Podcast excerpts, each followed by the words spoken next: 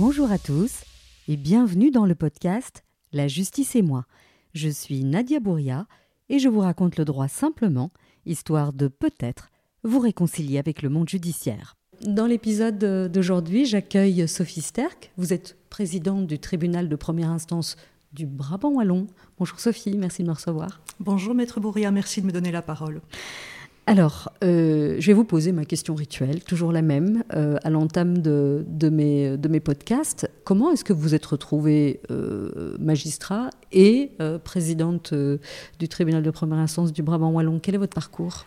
Alors mon parcours est un parcours assez classique puisque euh, j'ai évidemment fait des études de droit.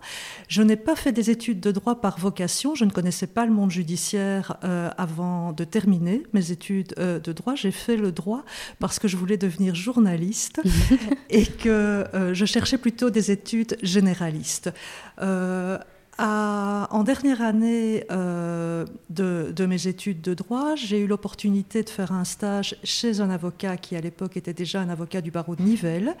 C'est comme ça que j'ai commencé à découvrir le monde judiciaire. J'ai décidé euh, de commencer le barreau. J'ai été avocate durant quelques années ici euh, dans l'arrondissement judiciaire du Brabant Wallon. Euh, et puis peut-être que je ne m'y retrouvais pas tout à fait, même si j'aimais bien la fonction, même si j'aimais bien le métier. Et donc euh, j'ai décidé de passer le concours d'admission au stage judiciaire. Euh, concours dont j'ai été lauréate. Mmh. Ça m'a permis de débuter le stage judiciaire. J'ai effectué à l'époque ce qu'on appelait le stage long, qui était un stage de trois ans, pour partie au parquet, pour partie au siège. Très intéressant, hein. c'est une formation, c'est une formidable formation, le, stage judiciaire. Et donc à l'issue de ce stage, j'ai également eu la chance d'être nommé rapidement juge au tribunal de première instance, qui s'appelait encore le tribunal de première instance de Nivelles. Mmh. et puis voilà, les, les années ont passé je suis toujours restée ici et, j'ai fini un jour par postuler ce mandat de président du tribunal de première instance parce que je voulais m'investir davantage dans l'organisation euh, du tribunal. J'étais déjà vice-présidente depuis quelques années quand, je suis devenue présidente du tribunal. Et qu'est-ce qui vous a euh, motivé à, postuler à cette, position de présidente? Euh, le souci de faire fonctionner les choses ou de continuer à faire fonctionner les choses euh, correctement. Euh, je suis très attachée euh, à, la juridiction, dont je suis membre depuis fort longtemps maintenant. Euh, je trouve que c'est une belle juridiction. Je trouve que le tribunal de première instance, de manière générale, est une belle juridiction avec la complexité des matières qui lui sont, euh, qui, lui sont attribuées. il y a moyen de les rappeler pour le grand public qui n'écoute pas tous les, euh, tous les podcasts? Mais alors, le, tribunal de première instance, il gère quoi? Alors, le, le, tribunal de première instance, il a une, compétence générale, il a une compétence très élargie. Il a plusieurs sections. La section civile, hein, qui s'occupe donc des, des litiges entre particuliers, des litiges civils la section euh, pénale qui comprend à la fois l'instruction, euh, la chambre du conseil qui, pénal qui est la juridiction d'instruction, mhm. et la section euh, correctionnelle qui juge des crimes correctionnalisés et des délits, la section famille du tribunal, et la section jeunesse également. La section jeunesse par rapport à la section famille, la différence c'est qu'elle s'occupe et des mineurs en danger et des mineurs délinquants. Voilà. Oui, donc euh, c'est euh, pas mal de, compétences. Et donc je vous ai coupé. Donc vous, vous disiez que vous aviez le, désir de, continuer. Je me souviens plus de vos termes exacts, mais de continuer à faire fonctionner cette belle juridiction. Correctement. Voilà. Oui.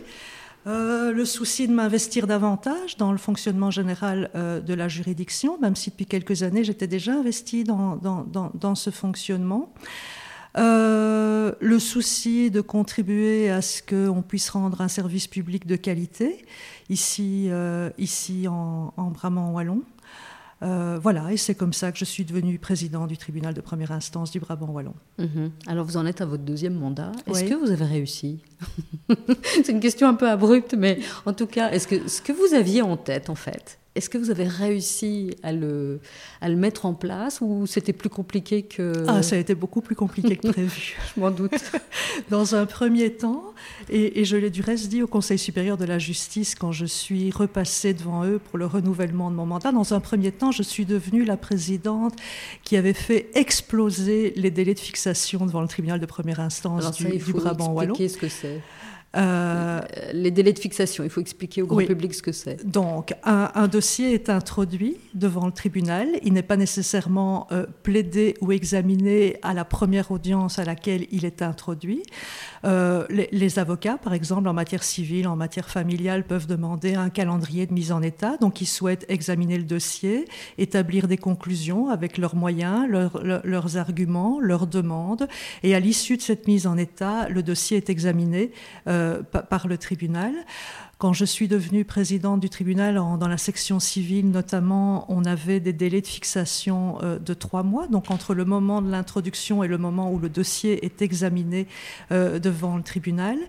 Et je me suis retrouvée à l'époque confrontée à de grosses, grosses difficultés euh, d'effectifs, puisqu'en principe le cadre, c'est-à-dire le nombre de magistrats qui, suivant la loi, doivent, doivent, doivent composer le tribunal est de 27 juges.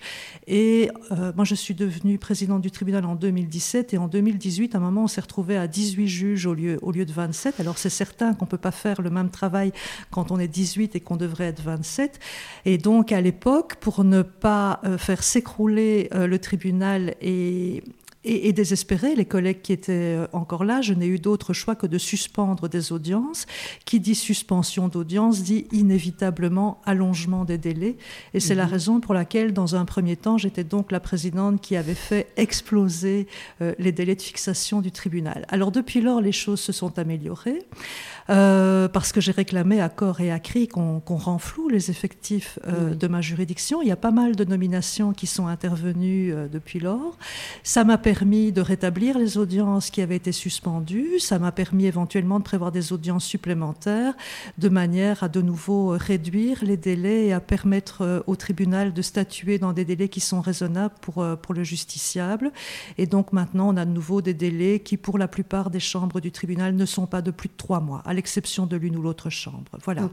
Donc pour qu'on comprenne bien, vous avez décidé de suspendre. Ça veut dire suspendre une chambre, ça veut dire que... Euh, que la chambre ne fonctionne la ne fonctionne plus euh, parce qu'il n'y a, pas de juge.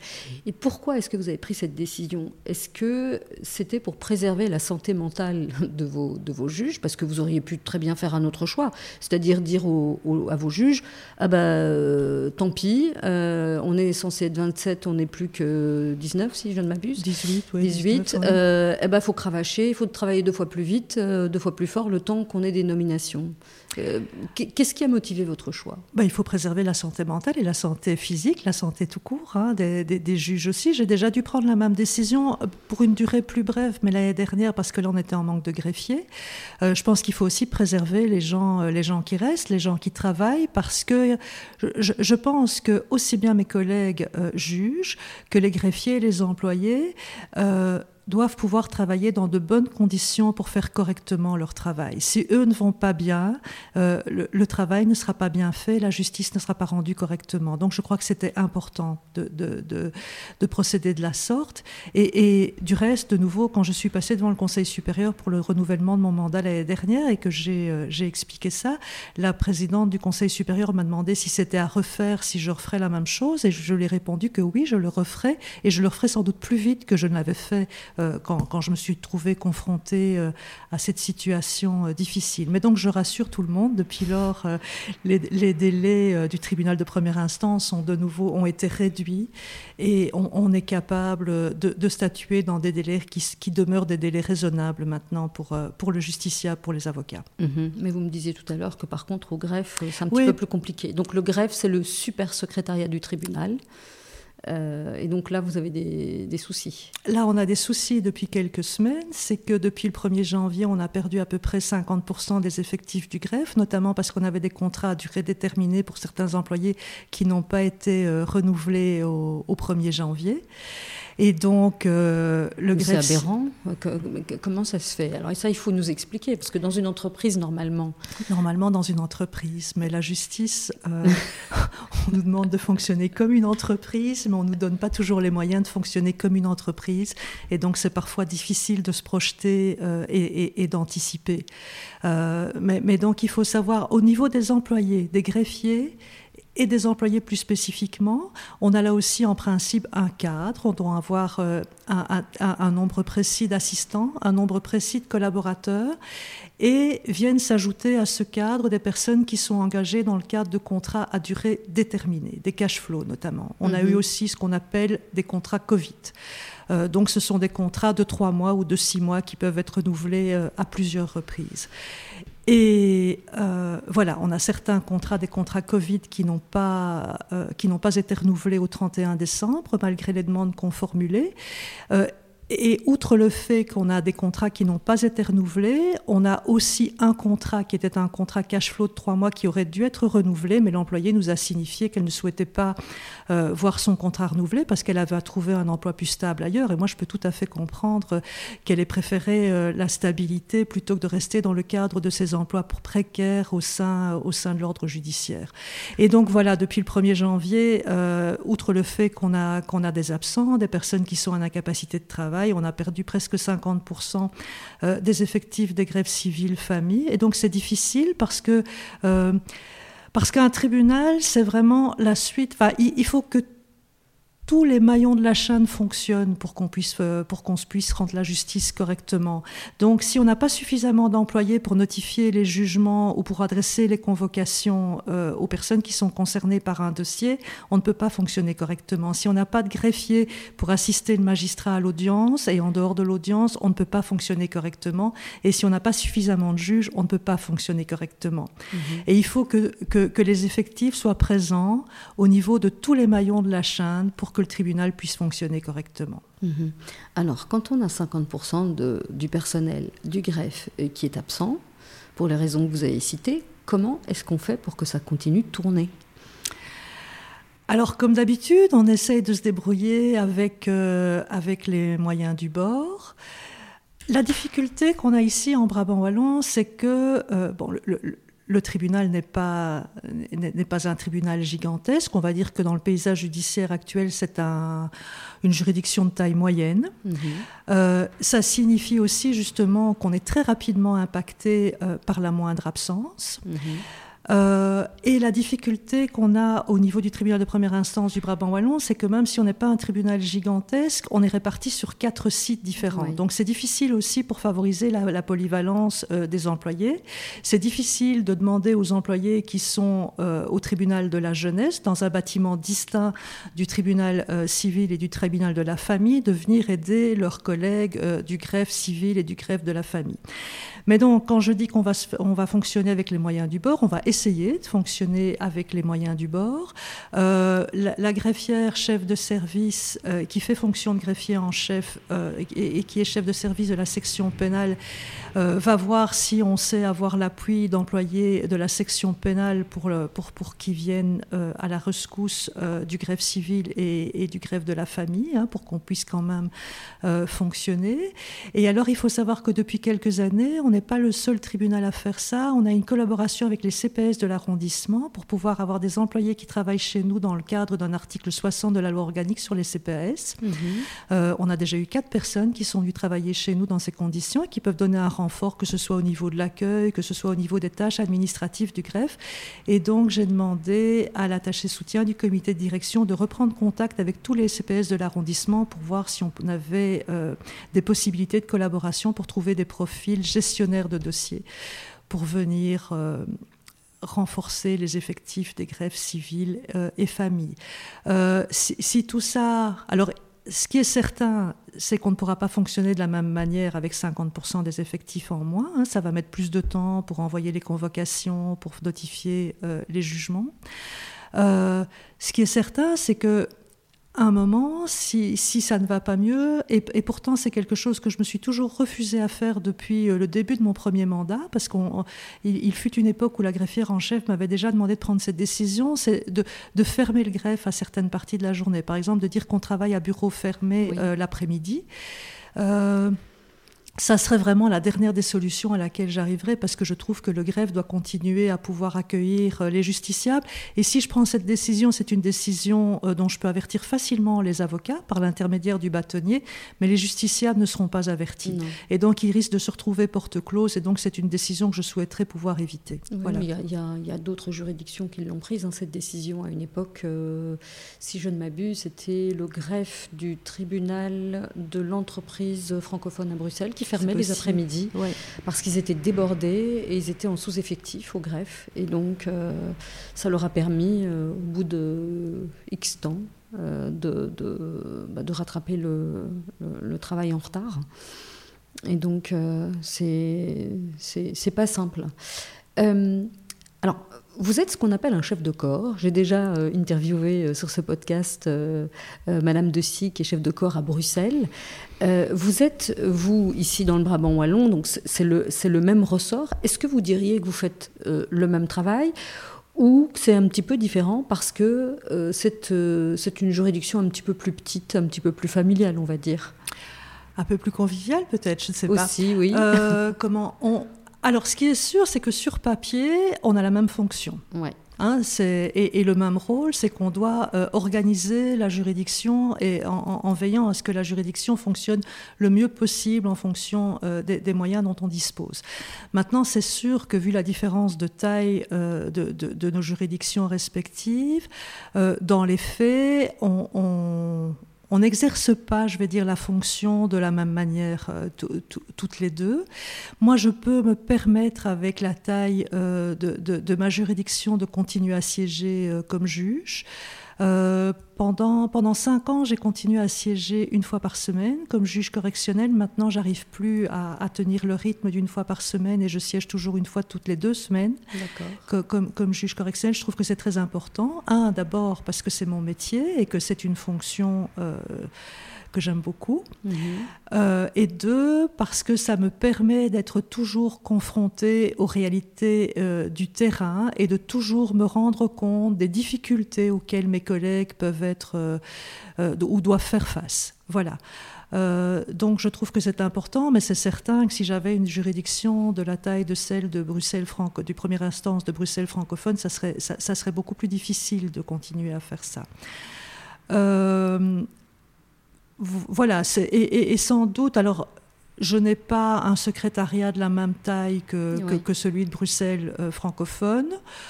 Euh, donc sans doute qu'il y a des choses dont je dois m'occuper personnellement, euh, alors que ce n'est pas le cas que ce n'est pas le cas à Bruxelles. Mais voilà, c'est la différence d'importance, pas d'importance de taille plutôt de nos juridictions qui, qui fait ça. Mhm. Oui. Alors vous aviez évoqué tout à l'heure euh, quelque chose qui m'a toujours intrigué ici euh, à Nivelles, c'est que euh, toutes les enfin, tous les hum, tribunaux sont, sont, éclatés sur cinq sites, si je ne m'abuse. Oui.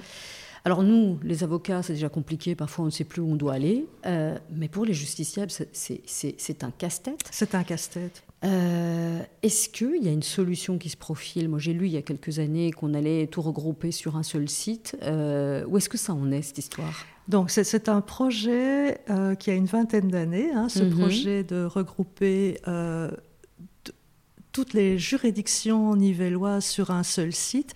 Et, le seul site, ça serait euh, le palais de la rue Clarisse, où sont mes collègues de l'entreprise, du travail, etc. C'est ce palais qui serait agrandi mhm. pour qu'on puisse tous être regroupés. Alors pour le moment, les nouvelles sont bonnes. Euh, puisque euh, ce projet d'extension du palais de justice est passé en Conseil des ministres il y a quelques mois. Mhm. Euh, donc les nouvelles, oui, les, nouvelles sont bonnes, mais comme c'est un projet qui a, qui, a 20 ans, mais on, attend que on attend que la construction démarre hein, pour, être, pour, pour, être certain qu'on pourra bénéficier de ce nouveau palais de justice. Alors, ça sera une avancée pour les juridictions, parce que le tribunal sera beaucoup plus facile à organiser si tous ces services sont réunis en un seul lieu que comme, comme, on doit fonctionner actuellement. Ça sera une avancée pour les avocats qui, pour le moment, se retrouvent en difficulté quand, quand ils doivent plaider en même temps dans trois bâtiments différents. Et surtout, ça sera beaucoup plus facile pour le justiciable qui aura un seul endroit dans lequel il, doit, il doit se rendre et il ne doit pas parcourir toute la ville de Nivelles pour trouver quel est le palais de justice dans lequel il doit se rendre. Alors évidemment, on essaye que ça ne soit pas une difficulté pour le justiciable, puisque en principe, les convocations qui lui sont adressées par le tribunal de première instance indiquent le lieu où il doit mhm. se rendre. Sur le site internet du tribunal, on a aussi euh, un tableau qui reprend euh, les, lieux d'audience de, chaque chambre du tribunal, de chaque section euh, du tribunal. En principe, mais de nouveau, c'est quand on n'est pas en difficulté au niveau des effectifs, en principe, on a un accueil ici, ici, parce que nous nous trouvons aujourd'hui à la rue de Soigny qui abrite les, sections civiles et familles du tribunal et au vieux palais de justice qui est sur la place Albert Ier qui abrite la section pénale du tribunal et la plupart euh, des audiences. En principe, on a un accueil qui permet de renseigner les gens. En plus, on a installé des panneaux à l'entrée de chacun de nos bâtiments, de nouveau avec des tableaux qui reprennent les lieux d'audience. Mais malgré ça, ben, moi, personnellement, je me trouve souvent confrontée, quand je vais d'un palais de justice à l'autre, avec des personnes qui, malheureusement, errent dans l'un ou l'autre des bâtiments pour essayer euh, de trouver la salle d'audience dans laquelle, euh, dans laquelle ils doivent se rendre. Donc, c'est vraiment ce, projet euh, de palais de justice agrandi, c'est vraiment. notre vœu à tous, hein, que ce soit le procureur du roi, moi, on souhaite vraiment que tous nos services soient regroupés dans, dans, un même bâtiment. Oui. Mm-hmm. Alors, vous disiez que c'était un projet vieux de 20 ans. Euh, Est-ce que vous pensez que le budget euh, va suivre et que cette construction va... En principe, il est budgétisé. Il est budgétisé Oui. Ok. Donc, euh, on, peut, euh, on peut espérer une début de construction dans les mois qui viennent. Le, secrétaire d'État m'assure que... Monsieur Michel m'assure que oui.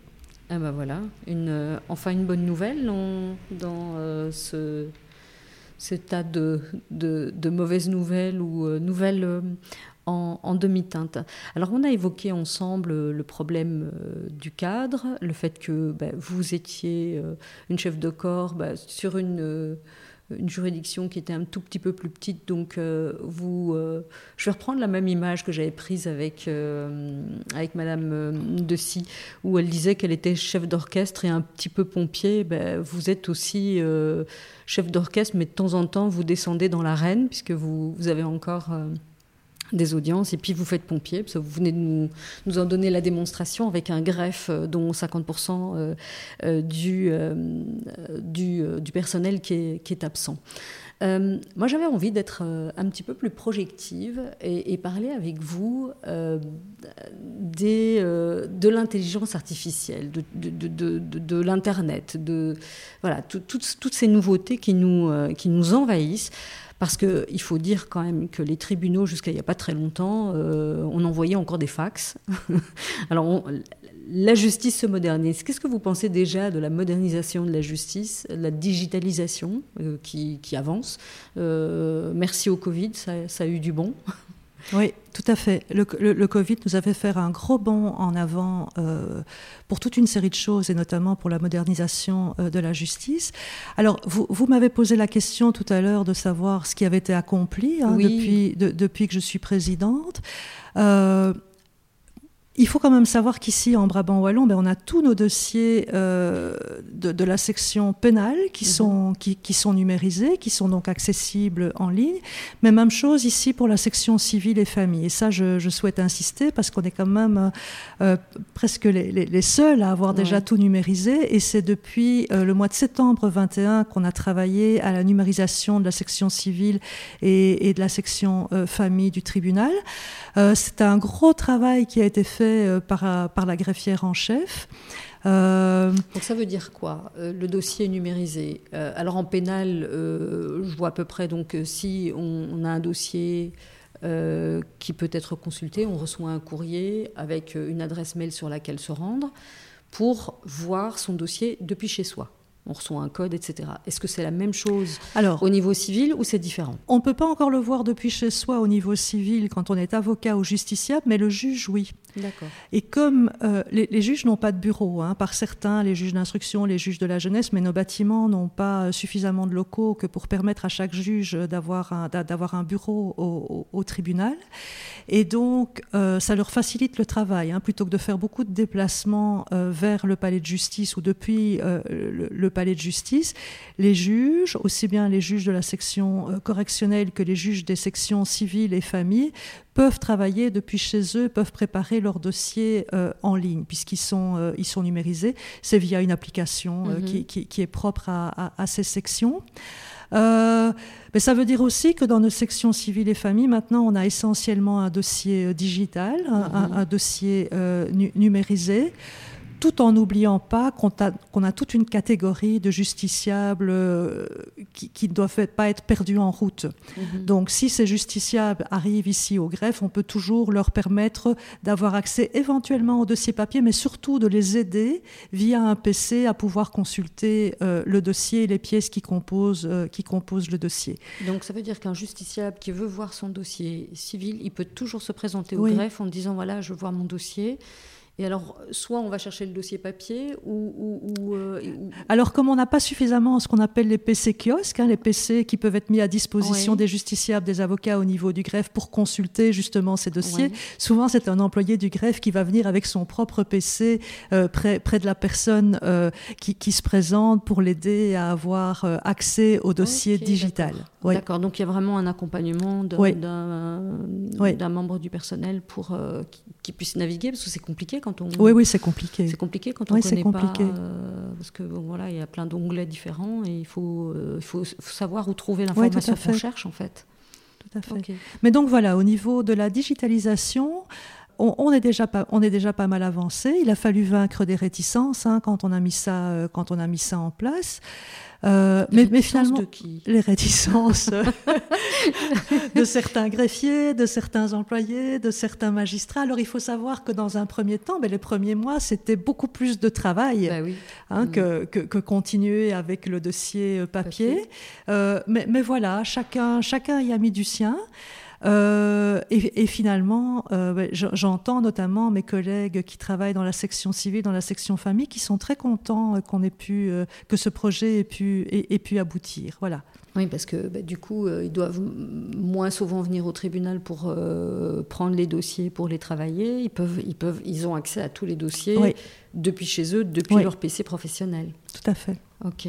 Donc ça, c'est ça, ça donne un peu plus de flexibilité au juge, en fait. Oui, ça donne, ça, donne plus de flexibilité, mais ça fait éventuellement perdre moins de temps aussi euh, dans les trajets euh, pour, pour, venir, euh, pour venir au palais de justice. Ça fait moins de dossiers papier à transporter. à archiver. à archiver, oui. Mhm. voilà. finalement, c'est tout bénéfice. Oui. Bah, c'est bénéfique pour tout le monde, puisque voilà, c'est en général, un dossier digitalisé ne se perd pas, contrairement à un en dossier plus, aussi, en oui, tout à fait, tout à mhm. fait. Donc, euh, c'est vrai que je ne vous avais pas laissé terminer sur euh, les choses que vous aviez ah réussi à mettre en place. Donc, il y a la digitalisation. Euh, ici à Nivelles, il y avait autre chose? Oui, il y a d'autres choses. Alors, les, premières années, parce que quand on, quand on postule une place de chef de corps, on doit établir un plan de gestion hein, pour donner euh, les, grandes lignes de, la gestion qu'on imagine qu'on projette pour, euh, pour la juridiction dont on souhaite être chef de corps. Euh, bah, pendant trois ans, facilement, hein, je me suis dit que finalement, euh, ce plan de gestion ne servait pas à grand-chose, puisque je n'avais pas les moyens de mettre en œuvre euh, différents projets que, j'avais dans ce plan de gestion. Et puis finalement, à, partir du moment où on nous donne les moyens de faire certaines choses, on arrive à les faire. Et donc, il y a plusieurs projets qui, ont abouti. Et, ce qui a aussi abouti, c'est que depuis maintenant, ça fait un an et demi, on a une chambre de conciliation civile aussi au niveau du tribunal. Donc non seulement on a les chambres de règlement amiable pour le tribunal de la famille, mais on a aussi cette chambre de conciliation civile qui fonctionne depuis, euh, oui, un an et demi. Alors ça, il faut expliquer ce que c'est aussi. Alors une chambre de conciliation civile, c'est que c'est un, c'est un juge qui, plutôt que de trancher lui-même, de prendre lui-même la décision, va essayer avec les parties et leurs avocats, s'ils en ont, si elles en ont, euh, de, trouver une solution euh, négociée du mhm. litige, du litige qui les oppose. Euh, voilà, et donc c'est mis en œuvre également au niveau de la, de la section civile du tribunal. Mhm. Depuis quand? Euh, donc c'est pas septembre cette année, c'est septembre 2022, je pense. D'accord. Et ça donne déjà des résultats? Est-ce que les gens euh, y font appel ça, ça, démarre doucement. Ça démarre doucement. Oui. Et comment ça, se passe en fait quand on a un litige? Est-ce qu'on peut directement saisir cette chambre ou il faut d'abord introduire un dossier Alors on ne va pas la saisir directement. Euh, la manière dont ça fonctionne ici, c'est que c'est le même juge qui préside la chambre d'introduction civile et cette chambre de conciliation civile, ce qui lui permet, quand il prépare ces dossiers qui sont introduits euh, devant cette chambre d'introduction, de se dire, tiens, ce dossier-là, moi, je me dis que peut-être il y a moyen d'aboutir à une solution euh, négociée. Donc lui-même peut suggérer ça aux parties ou mhm. à leurs avocats lors de l'audience d'introduction. Les parties ou leurs avocats peuvent aussi demander d'être envoyés devant cette chambre de conciliation civile ou un autre juge d'une autre chambre civile peut lui aussi se dire tiens, moi je trouve que ce dossier-là, il y aurait moyen de partir vers une solution négociée et renvoyer le dossier devant la chambre de conciliation euh, civile. Maintenant, ça n'a pas encore un succès énorme, elle siège une fois par mois.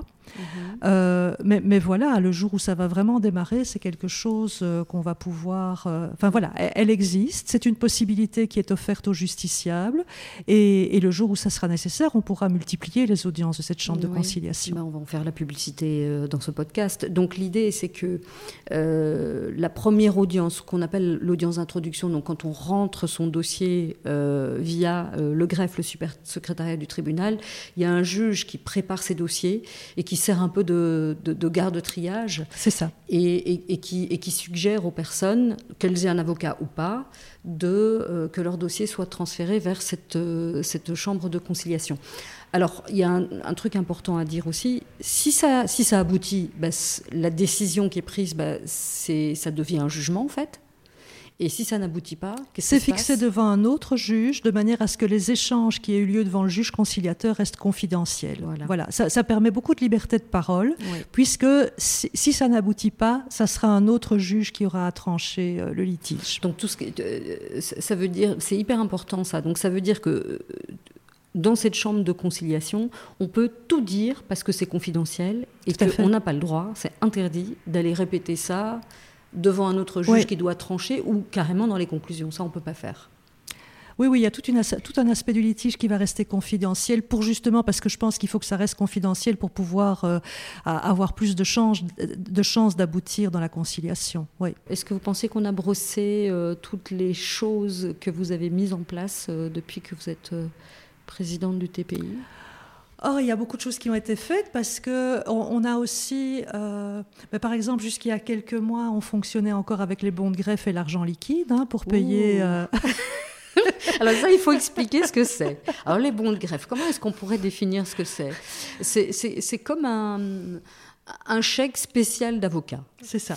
Parce que, ah oui, ça il faut expliquer. Donc, euh, quand, quand un, avocat dépose un nouveau dossier au greffe et qu'il est, comme on dit, enrôlé, donc c'est-à-dire euh, qu'il est inscrit au, tribunal, on doit payer. Aujourd'hui, je crois que c'est 24 euros. C'est ça. Euh, et donc, comme il n'y a pas de système de, de, paiement dans, les, dans les tribunaux, enfin jusqu'ici, ben, on avait ce système de chèque qu'on appelle bon de greffe. mais ça, ça, demandait beaucoup de c'est beaucoup d'administratif pour, pour les greffiés. Oui, oui, tout à fait. Pour le service comptabilité du tribunal, c'est beaucoup d'administratif. Et, donc, maintenant, ça y est, on a enfin des terminaux de paiement dans, dans les différents greffes. Euh, donc là aussi, c'est un, euh, c'est une avancée euh, sur, la modernisation de la justice parce que c'était, c'était assez invraisemblable qu'on puisse payer avec sa, carte, sa carte de banque dans une épicerie et pas, et pas dans un tribunal. oui. oui, mais, oui, mais ça a l'air de rien, mais c'est révolutionnaire parce que ça, ça, implique quoi? Ça implique que quand on est avocat ou justiciable, quand on allait euh, devant le greffe, enfin au greffe, euh, il fallait penser à aller au distributeur avant. Tout à fait. Si on n'avait pas de bon de greffe, et puis bah, le grand public n'a pas de bon de greffe, donc euh, c'était c'était toute une gymnastique de prévoir d'avoir ses bons de greffe avec soi ou de prévoir de l'argent liquide. Donc ça, c'est terminé. Donc aujourd'hui, avec sa carte bancaire, Alléluia, on peut payer l'enrôlement. Oui, oui, ça y est. Donc ça, voilà, c'est une avancée, c'est une avancée aussi. Euh, non, mais il y a toute une série de petites choses qui, qui, ont pu être, euh, être mises en place, qui, n'ont l'air de rien, parce qu'un terminal de paiement, euh, enfin, je pense qu'il y avait toute une série de, personnes qui se présentaient aux grèves sans imaginer qu'on ah allait leur dire qu'on pouvait prendre que l'argent que l'argent liquide. Euh, voilà. Alors, pour qu'on comprenne bien, parce que euh, je suis sûre que certains de nos auditeurs euh, qui ne sont pas familiers avec la machine judiciaire doivent se dire Mais enfin, mais n'importe quoi, un terminal, c'est quand même pas compliqué. c'est qu'en fait, vous faites pas ce que vous voulez. Non. Est-ce que vous pouvez nous expliquer, par exemple, pour le terminal de paiement, tout ce que vous avez dû déployer comme énergie pour pouvoir enfin avoir des terminaux dans les greffes? Mais ce sont des démarches qui doivent être effectuées. On doit, on, doit donc faire la demande au collège, euh, au collège des cours et tribunaux et le collège va faire droit ou pas euh, à notre demande. Alors il faut savoir qu'il y a des demandes qu'on formule euh, auxquelles il est fait droit assez rapidement. Il y a d'autres demandes qu'on formule auxquelles il est fait droit moins rapidement. Effectivement, on n'a pas la possibilité, nous, de prendre contact avec une société en leur disant venez installer un terminal, un terminal de paiement chez nous. On n'a pas encore cette autonomie vers laquelle on pourrait tendre. Oui. Euh, ou, carrément aller sur Internet et, le commander. Ça, vous n'avez pas le droit. Donc, vous devez passer par euh, ce système euh, hiérarchique et rentrer un dossier, en fait, et, justifier le pourquoi du comment. Oui. Bon, maintenant, ici, pour le terminal de paiement, évidemment, on n'était pas les seuls à demander. Hein. donc, c'est une démarche qui reste, qui, qui reste plus facile. Euh, mais je pense qu'on est quand même un, des derniers à avoir reçu euh, les, terminaux de, paiement. C'est depuis cet été. Hein. Mais enfin, ce sont des petits bonheurs. oui, je, sens que ça, vous, que ça, vous, rend heureuse d'avoir des terminaux de paiement. On apprend à être content avec peu de choses. ok. Euh, alors on en revient. Bah, s'il y a d'autres choses qui vous reviennent, euh, n'hésitez pas à me couper. Mais alors on en revient à la digitalisation. Donc aujourd'hui, euh, ici tous les tous les dossiers sont numérisés. Oui. Mais donc ma question que je vous posais tout à l'heure, il y a un petit moment, c'était comment est-ce que vous voyez bah, cet emballement? Alors il n'y a pas que la digitalisation. Aujourd'hui, ce qui est très, très à la mode, ce dont on nous parle tout le temps, c'est de l'intelligence artificielle, l'IA, où on nous dit, bah, de toute façon, euh, bientôt, grâce à l'IA, on n'aura plus besoin de juge, on n'aura plus besoin d'avocat, il suffira de rentrer sa question, son problème euh, dans, euh, dans le système, chat GPT ou, ou autre chose, et la machine en deux secondes, trois secondes, cinq secondes vous donnera une solution. Comment est-ce que euh, vous, vous voyez euh, cette avancée? Alors, je pense que, comme pour tout, hein, comme pour euh, Internet, comme pour la digitalisation, comme pour la visioconférence, tout ça, on va devoir l'appréhender parce qu'on doit être en phase avec, avec l'époque actuelle. Mais tout ça, ça ne peut être que, des outils. Mhm. Euh, ça ne peut pas être une fin en soi. Euh, donc voir comment comment s'en servir de manière positive, en fait, comment en retirer, euh, comment retirer un bénéfice. C'est principalement ça qu'on doit, mhm. qu'on doit voir. Et alors, je, pense, enfin, j'espère que la machine ne va pas remplacer le juge, que la machine ne va pas remplacer l'avocat, parce que personnellement, je trouve qu'il reste important qu'il y ait une part d'humain hein, mhm. dans, notre travail, que ce soit le vôtre, que ce soit, euh, que, ce soit le mien. Et je préfère encore être jugé par, euh, par un homme ou une femme euh, que, par une machine. En pénal, vous savez comme moi, il y a les peines qui sont prévues par la loi, mais ça donne une, beaucoup de latitude au juge hein, pour, mhm. pour voir quelle est la peine, quelle est la mesure qui serait, qui serait la plus adéquate. Est-ce que la machine sera capable de faire cette distinction? Je crains que non. Je ne sais pas, parce que ce qu'on peut imaginer en fait, euh, ça je pense qu'on peut même le faire euh, demain, après-demain, euh, un juge peut très bien se dire, ok, je rentre dans, dans la machine tous mes jugements, avec toute, sa façon de raisonner, et, et peut-être que la machine sera capable d'avoir cette, petite nuance. Peut-être, enfin, je, je, pense que le travail du juge devra toujours, toujours être derrière. Alors, bah, il doit relire derrière parce qu'il y a des coquilles ou des. Oui, pas seulement. Pas, seulement pour les coquilles, pour, pour la réflexion en général et, pour, et pour la décision de, de, de, manière générale. Alors peut-être, peut-être gagner du temps en rentrant euh, tous les éléments dans la machine, mais surtout après revoir et, et, mm. voir si, euh, si, si, ça correspond à la décision que le juge aurait prise seul. Oui, oui. Oui, on est, c'est à peu près ça que je pensais. Mais, mais je sens que vous êtes très attaché à, ce lien entre le justiciable et, euh, et, et, le juge, de, voir le justiciable, de, de, de lui parler, de l'entendre, etc. Euh, vous estimez que c'est important? Très important. Très important, plus important sans doute dans certaines matières que dans d'autres, important en droit familial, important en droit pénal, important euh, en jeunesse. Euh, en, même temps, euh, le, justiciable qui, qui est concerné par un litige locatif, sans doute qui trouvera important aussi euh, de voir mhm. le juge. Le justiciable qui est confronté à l'administration fiscale, sans doute qu'il trouve aussi important euh, de voir le juge pour pouvoir euh, faire part de, de, son point de vue. Donc je trouve, oui, que c'est très important que le juge puisse avoir un contact avec le justiciable à l'occasion des audiences. Et je m'en suis notamment rendu compte mais pendant la période Covid. Vous savez que pendant la période Covid, ben, notamment Enfin, on, demandait aux justiciables d'éviter de venir devant le tribunal pour éviter d'avoir trop de monde présent en même temps dans les salles d'audience, etc. Et euh, au, niveau correctionnel, on demandait aux avocats de représenter leurs mhm. clients et d'éviter que leurs clients euh, viennent devant le tribunal personnellement.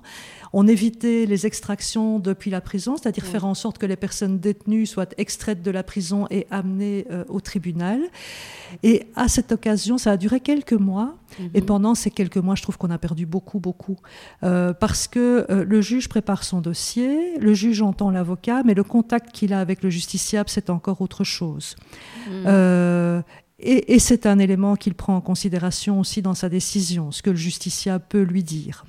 Est-ce que vous pouvez un petit peu étayer, parce que comme vous, euh, vous siégez encore, donc, euh, notamment euh, en matière pénale, c'est-à-dire qu'à un moment donné, pendant l'audience...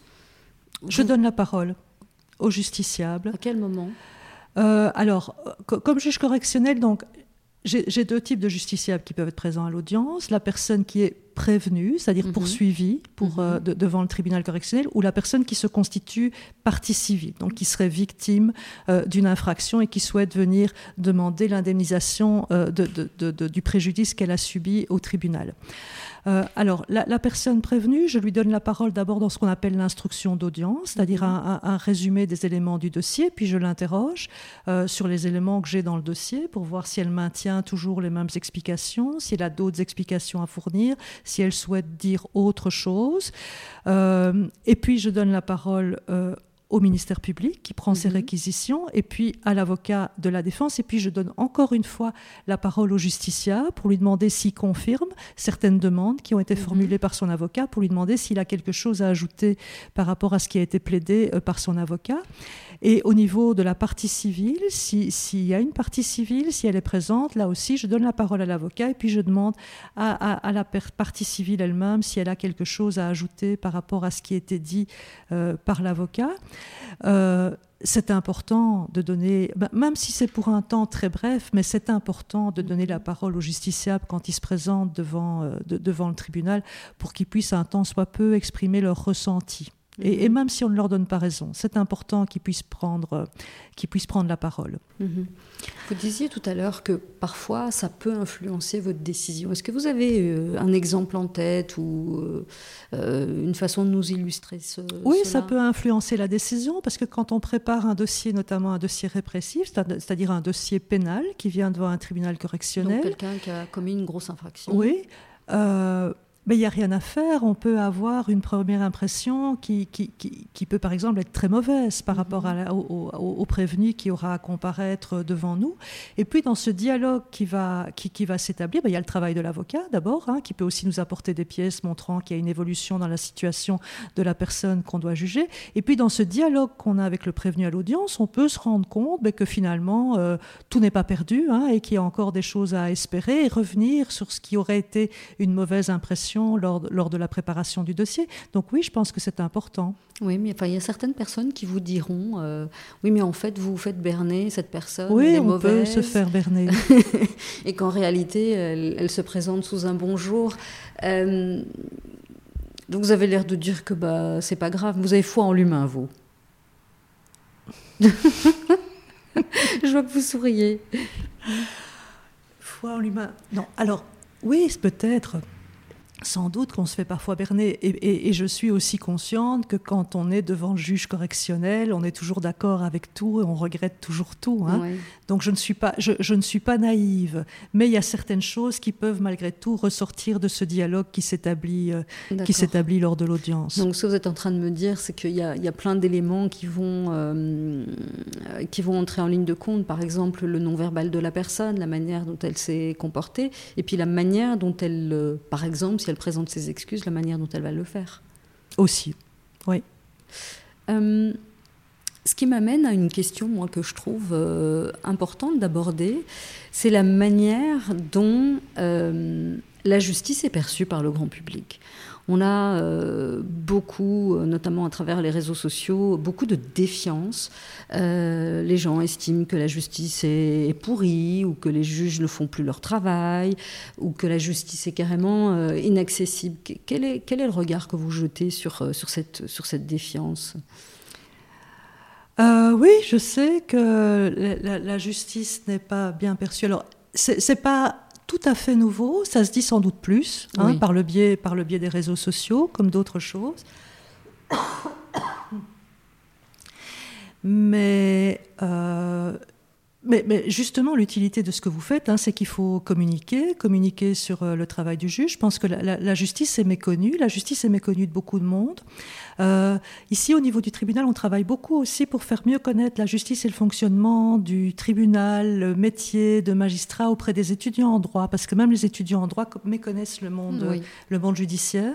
Donc, euh, c'est quelque chose sur lequel on travaille beaucoup.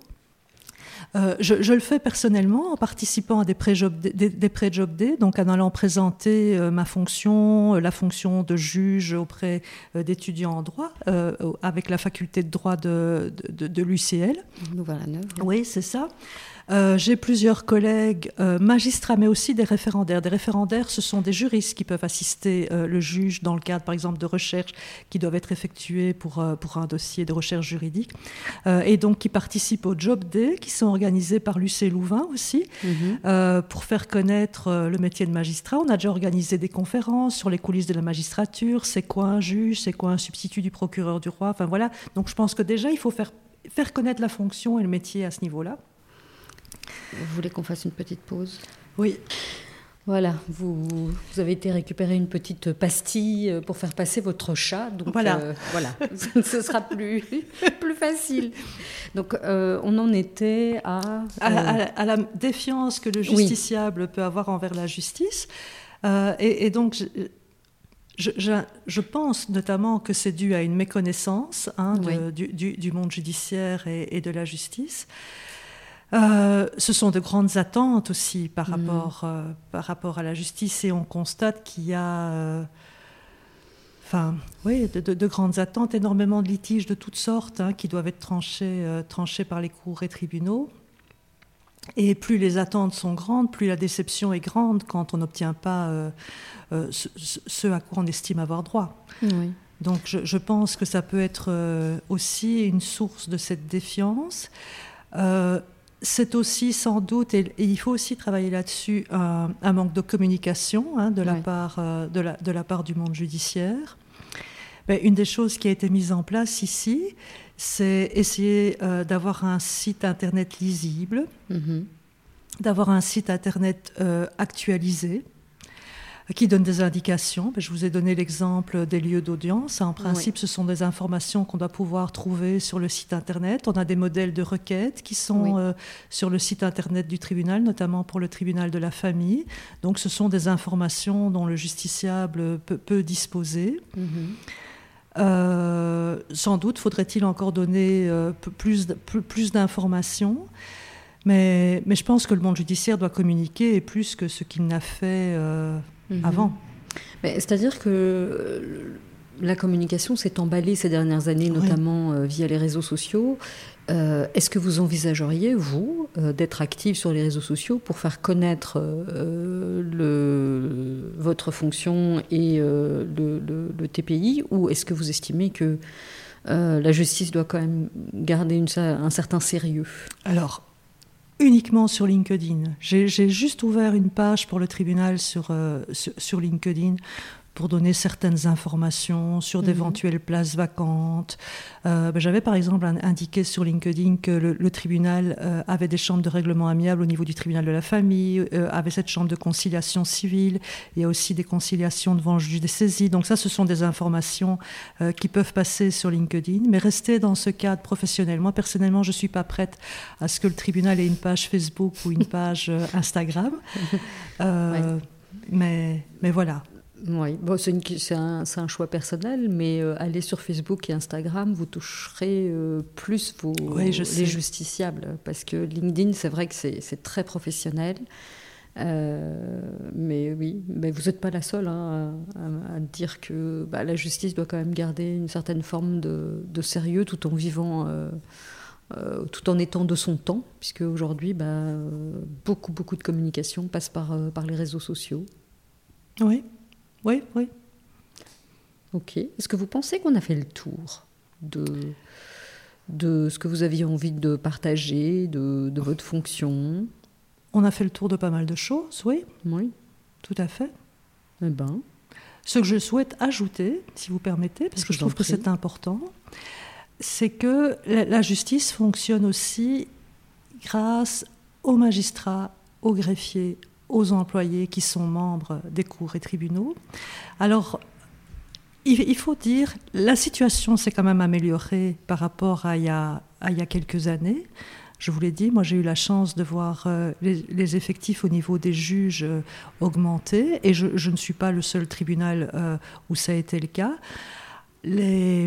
Tout n'est pas encore rose, puisque maintenant j'ai des difficultés au niveau des effectifs pour les employés des greffes et qu'il faut qu'on ait les moyens humains à, dans tous les services, que ce mhm. soit et, pour tout le monde. Il faut qu'on ait les moyens humains pour faire fonctionner euh, la juridiction. Mais moi, je souhaite aussi beaucoup insister sur l'investissement des magistrats, sur l'enthousiasme de, mes collègues, sur le sérieux avec lequel euh, ils, font, euh, ils font leur boulot, qui n'est pas facile tous les jours. Euh, et mon rôle de chef de corps, c'est aussi de faire en sorte qu'il travaille dans les meilleures conditions possibles pour que justice soit rendue convenablement. Voilà. Merci beaucoup. Avec plaisir. Merci d'avoir écouté cet épisode jusqu'au bout. Je vous le répéterai à chaque fois, mais c'est important pour moi de faire connaître ce podcast qui a une vocation d'information et d'éducation. Alors partagez-le autour de vous et n'hésitez pas à poser vos questions ou à suggérer un invité. Et moi je vous dis à la semaine prochaine.